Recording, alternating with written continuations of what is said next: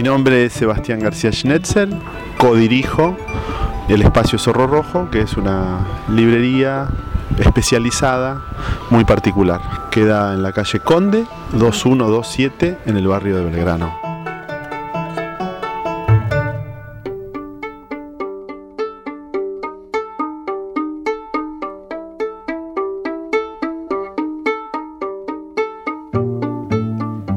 Bienvenidos a Librerías de Buenos Aires Podcast, una selección exquisita de las mejores librerías de la ciudad. Un recorrido por las históricas, las de autor, las peculiares, para saber a dónde ir cuando no sabes cómo conseguir tu próximo libro. Con pasaporte al día para viajar y conocer también las librerías más allá del Río de la Plata. El vínculo de los escritores, ilustradores y periodistas con las librerías y el placer de leer. Aquí comienza Librerías de Buenos Aires Podcast en 2K Radio.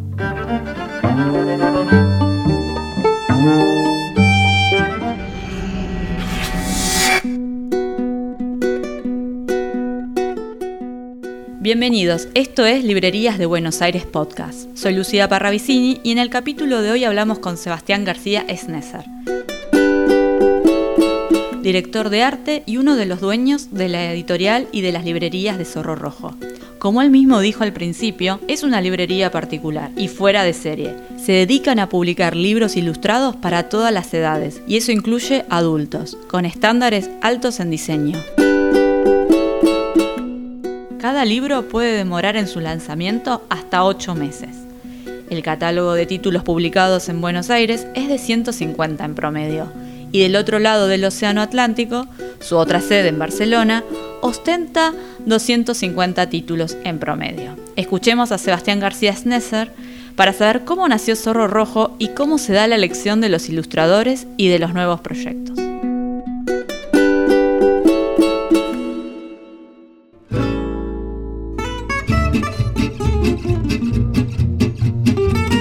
Bueno, más o menos cómo nació el proyecto, que también entre el nombre, el motivo del nombre, y el proyecto cómo nació de Zorro Rojo. El nombre es el nombre de la editorial. Y mm, básicamente necesitábamos un nombre que sirviera a un sello que publica libros para adultos, jóvenes y niños. Nos gustaba ser la cacofonía de, de su nombre, lo, lo- lo hacía de alguna manera memorable. Y después, bueno, tiene otros otros este, condimentos por ahí. Si uno conoce nuestro catálogo, eh, se pueden hacer algunas asociaciones. Ok. ¿Cómo cuáles? Así, tiranos Bueno, pista. qué sé yo. Hemos publicado a, a Galeano, a Neruda, a Lorca, a Saramago. Y a mí lo primero que se me, me interesó de Zorro Rojo, porque hay que recordar que tiene una casa en Barcelona, Sí, la editorial es de, nació en Barcelona Nació y ahora tiene eh, una sede aquí en, en Buenos Aires. en Buenos Aires. Nació en el 2004, ¿es así? Nació en el 2004, sí, tiene casi 11 años. Y acá en Argentina nació en paralelo, No, no, no, aquí llegamos hace cuatro años. cuatro años, bárbaro. Y una de las primeras cosas que me gustó a mí, por lo menos de hallazgo con la librería, fue encontrarla en la galería del patio del liceo y la- el formato aparte pareciera como de kiosco, como de pasada y que uno se queda. ¿Cómo fue esa idea primero de hacerlo ahí en el patio del liceo y en ese formato, no? Sí, eh, a ver, el patio del liceo fue el primer lugar donde nos establecimos. Claro, no, no es que sea una librería, porque es una librería de una editorial, ¿no? Nosotros tenemos esa posibilidad de alguna manera porque tenemos un catálogo amplio que va eh, de 0 a 99 años. Y en realidad lo que necesitábamos era una especie de escaparate, de vidriera para poder concentrar ahí todo nuestro catálogo, que eso es algo eh, muy difícil, imposible en las librerías. En las librerías uno encuentra 4, 5, 10 títulos y además compitiendo con una serie de, otras editoriales. Entonces, nada, la, la, pensamos que un proyecto que, que, nos sirviera de, de, vidriera, de alguna manera, era, era una buena apuesta. Y de hecho, funcionó.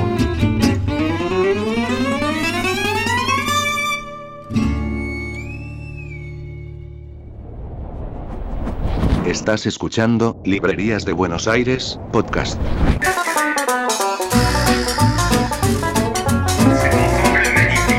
Bueno, hay que decir eh, que Zorro Rojo lo que tiene primero que te llama la atención es que rompe un poco, no sé si a vos te parece la creencia que los libros ilustrados se dejan de leer, no sé, a los 12 años. No, Porque, no, no, no. eh, tiene libros como el de Alejandra Pizarnik, La Condesa Sangrienta, por ejemplo, dibujado por Santiago Caruso. Exacto. Eh, después tiene cosas de Allan Poe, bueno, de, Ki- de Kipling, el libro de la selva. Bueno, digamos, de, de lo que puede ser infantil, que uno diría, ah, eso es lo clásico, que esté ahí como un libro ilustrado, a algo que vos decís, ah, a mí me sorprendió, por ejemplo, el de El Señor de las Moscas, que estuviera ilustrado, por ejemplo. ¿Cómo es ¿Tuvieron que sentir que derrumbaron un estereotipo justamente del libro ilustrado que puede ser para adultos? A ver, el, libro ilustrado para adultos en realidad siempre existió, sobre todo en principio de siglo. Hubo muchos desarrollos los anglosajones. Eh, pero es verdad que cuando nosotros llegamos a España, el libro ilustrado para adulto en el mercado no existía. Eh, por un lado digo que siempre existió como concepto, pero comparativamente con otros desarrollos, como, no sé, este, eh, la ficción, la no ficción, eh, había desarrollos muy, muy, muy, muy precarios, muy, muy, muy dedicados quizá a lo juvenil. Y en relación a lo adulto, quizá los libros de artistas, pero no había literatura ilustrada de calidad. Eh, y bueno, lentamente fuimos, fuimos trabajando ese campo. De hecho, ahora en España hay un montón de editoriales que hacen libros ilustrados para adultos. Claro, estás pusieron ahí un foco de ver acá. Sí, sí, bueno, se hablaba de un boom del libro ilustrado, no, no, no es tal. Pero bueno, hay un público que se fue, que fue madurando, que fue, es el público que, que después de consumir el cómic eh, se pasó a un, a un a un formato más relacionado con la lectura, Ajá, con la literatura, perdón, con lecturas más extensas. Y después hay otra gente que, que hay otros lectores que son los que revisitan las obras. O sea, ya leyeron La Isla del Tesoro, pero ahora tienen la oportunidad de volver a leerla Sí. de manera ilustrada. O de regalarlas a su, regalárselas a su hijo de adolescente. Versiones que, que- que, bueno, que son interpretaciones. ¿no?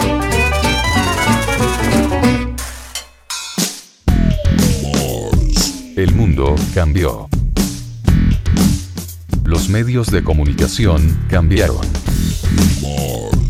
La radio cambió. Internet revolucionó todo. Lo que queda es la imaginación. 2K Radio. La imaginación en tus parlantitos.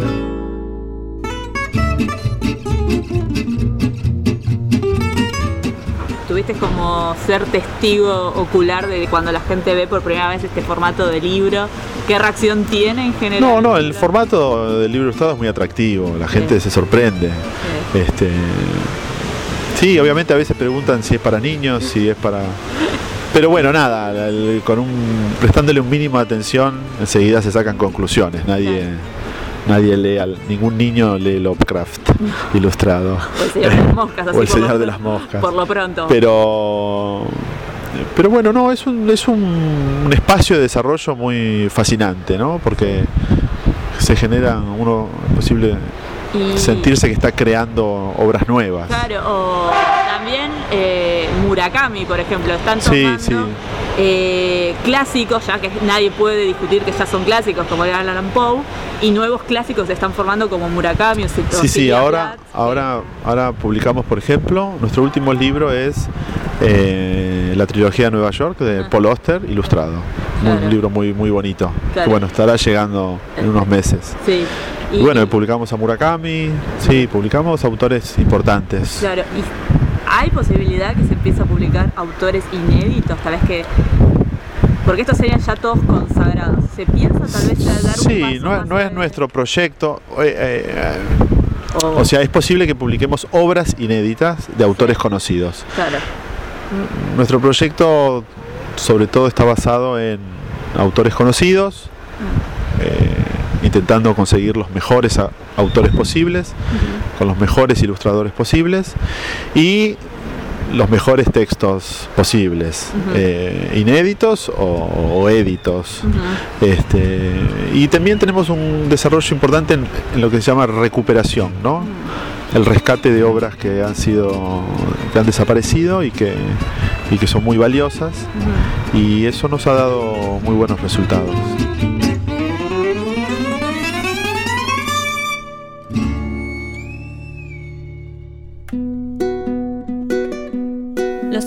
De Zorro Rojo tienen algo de oasis en la ciudad. Primero fue el local del patio del liceo, en Santa Fe y Anchorena, donde comprarse un libro invita a quedarse en su patio, que en sus orígenes fue literalmente un liceo. Y ahora es un lugar de encuentro entre galerías de arte, locales gastronómicos y disquerías. Su segunda sede abrió el año pasado en Belgrano R, a una cuadra de la Plaza Castelli rodeada por casonas, calles aún de adoquín, tupidos árboles, bares y restaurantes, donde hay tanta variedad que cuesta creer que todavía no se puso de moda. O mejor así, un secreto para pocos que se deja saborear de forma lenta. Nos cuenta más de la librería y de esta nueva etapa en la calle Conde al 2000.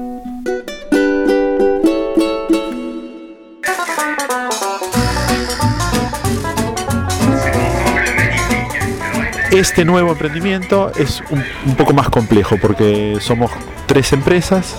Eh, una se llama Montpetitar, que es una empresa de Francia que trabaja con artículos lúdicos para niños. Eh, Juguetes también. Sí, son juguetes de madera, eh, libros para colorear, piezas para armar, eh, no, muy interesante. Claro. Y Periplo Ediciones que tiene un catálogo relacionado con las artes culinarias. Es una joven editorial eh, con libros exquisitos. Claro. Bueno, y libros del Zorro Rojo, Ajá. entre los tres eh, nos reunimos para, para armar un proyecto que tiene como, en esencia, un proyecto independiente, autogestionado.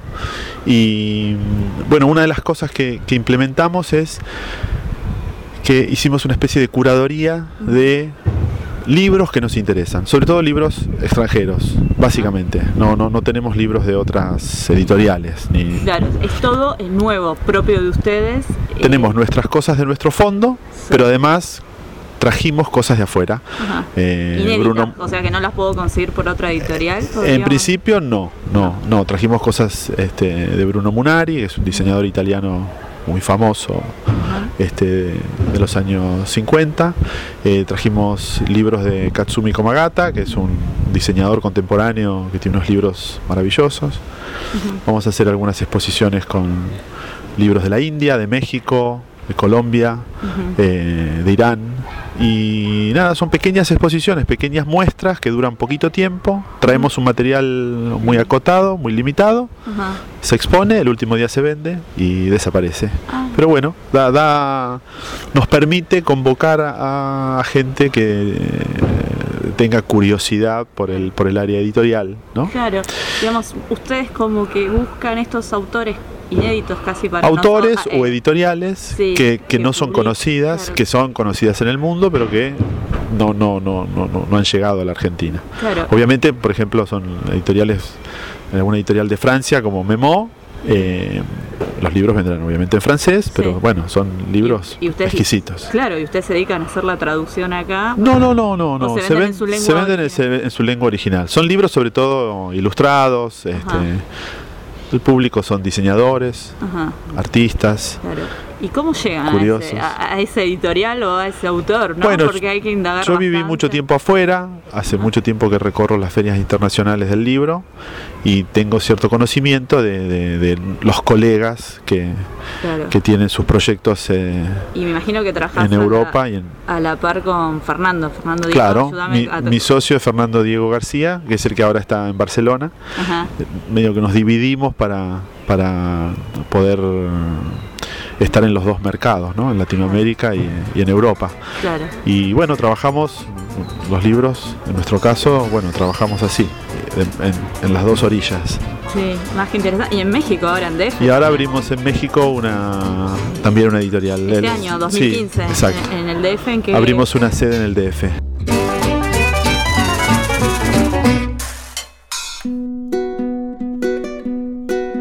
Seguimos hablando con Sebastián García Snesser él fue el que diseñó el logo de Zorro Rojo, ese zorrito colorado de perfil, corriendo por una llanura imaginaria.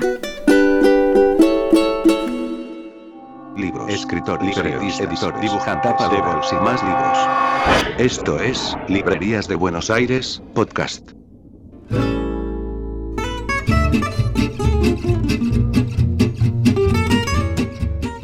¿Cómo llegan a los ilustradores? ¿Qué- ¿Qué ilustrador, cómo eh, lo van a buscar? ¿Ellos van a ustedes? ¿Cómo es el vínculo? No, es, un, es una mezcla. Eh, generalmente, una vez que decidimos qué obra realizar, vamos en búsqueda del mejor ilustrador para esa obra. Y a veces es al revés. A veces conocemos a alguien, conocemos el trabajo de alguien y decimos, este, este artista sería ideal para ilustrar tal o ¿cómo- cual cosa. El de Murakami es, un, es alemán. El de. Murakami es una, un libro que se había publicado en Alemania Ajá. ya. Este, y en ese caso, la ilustradora es muy amiga de, de, escritor. de- de Haruki. Ajá. Y bueno, crearon ahí como una especie de, de vínculo muy, muy creativo. Ajá, Y bueno, que finalmente terminó en tres libritos muy, muy simpáticos, claro. Y- este, muy particulares. Nosotros y- publicamos los tres. Y para ir cerrando, ¿cómo, em, cómo fue trabajar con Linier? Como justo eh, él hizo como es Crímenes. Crímenes ejemplares de Max Aub. Eh, bueno, fue una experiencia muy gratificante, sobre todo porque Liniers, eh, nada, tiene o- otro registro, otro, otro ámbito de desarrollo, y estos eran textos muy, muy impactantes, ¿no? Primero que son para muy adultos, y, y, bueno, son crímenes, todo, obviamente, en, en clave de humor, pero son textos así políticamente incorrectos y bueno el Liniers que aparece en el libro es un Liniers muy muy interesante Sí, muy más, diferente. satírico, irónico. sí sí sí y además más este sin ninguna dulzura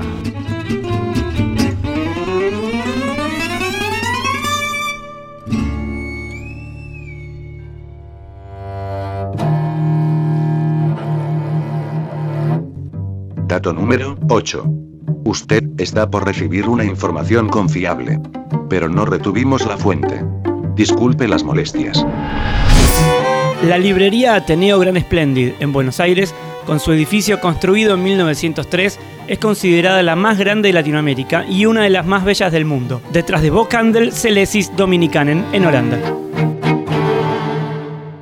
Un servicio gratuito de Librerías de Buenos Aires, podcast.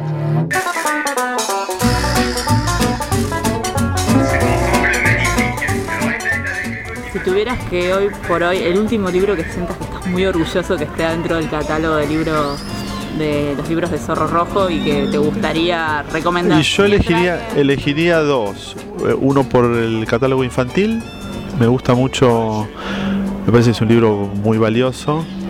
Eh, cuentos para niños no tan buenos de Jacques Prévert. Es un libro fantástico ¿Qué, qué tiene de fantástico? Si tuvieras que Eh, ampliar un a Jacques. Prévert. a Jacques Prévert hablando en, no a- conoce. fábulas. Bueno, es un poeta francés maravilloso, revolucionario. Obviamente escribía para adultos, pero hizo unas pequeñas fábulas eh, muy luminosas y que para los chicos son geniales porque te permiten dialogar, te permiten hablar de un montón de cosas, de la libertad, de la hipocresía, de la esclavitud, eh, nada, de temas que a veces es, no es tan fácil encontrarlos en los libros este, eh, para niños, ¿no? Y, y de libros de adultos me quedo con Salomé, de Oscar Wilde, ilustrado por Albert Beasley. Creo que es un libro extraordinario. Eh, lo pones como uno de tus últimos orgullos dentro del catálogo. Es uno de los libros más, más que más aprecio, sí. Un libro muy valioso además. por eso que decías que es difícil encontrar de los clásicos una buena. Sí, es un libro conocido, pero no había ediciones buenas, eh, completas. Est- Esta edición que hicimos, la verdad que está bien. Es un trabajo de mucho tiempo, mucha dedicación. Eh, tiene una carta fantástica de Wilde a los editores que lo criticaban. Tiene un apéndice muy, muy completo con, con las obras de teatro, con, con cierta iconografía. Y bueno, y la recuperación de las imágenes de Beardsley que siempre estaban muy dañadas. Y además muchas veces se publicaban censuradas. Estas son las que están sin censura. Ah, bueno. Y Ahí hay un atractivo, ¿viste? Te van a ir. Sí, es un libro muy, muy particular. Esta versión es muy particular. Nosotros, eh, cuando quisimos hacerla, compramos un montón de libros originales, pero todas las imágenes estaban expurgadas, estaban tapadas, tenían hojas de parra. Y finalmente conseguimos las imágenes originales de una carpeta de- del autor, que se hicieron 600 carpetas en su momento, se vendieron a, coleccionistas. Bueno, tuvimos acceso a una donde, donde tenían las imágenes originales en, sin, sin purgas, sin, sin censura. Y bueno, con esas imágenes hicimos el libro. Bueno, Claro. la traducción es muy bonita. Así que bueno, mu- muchísimas gracias. No, gracias a vos. Dale. Muy amable. Gracias.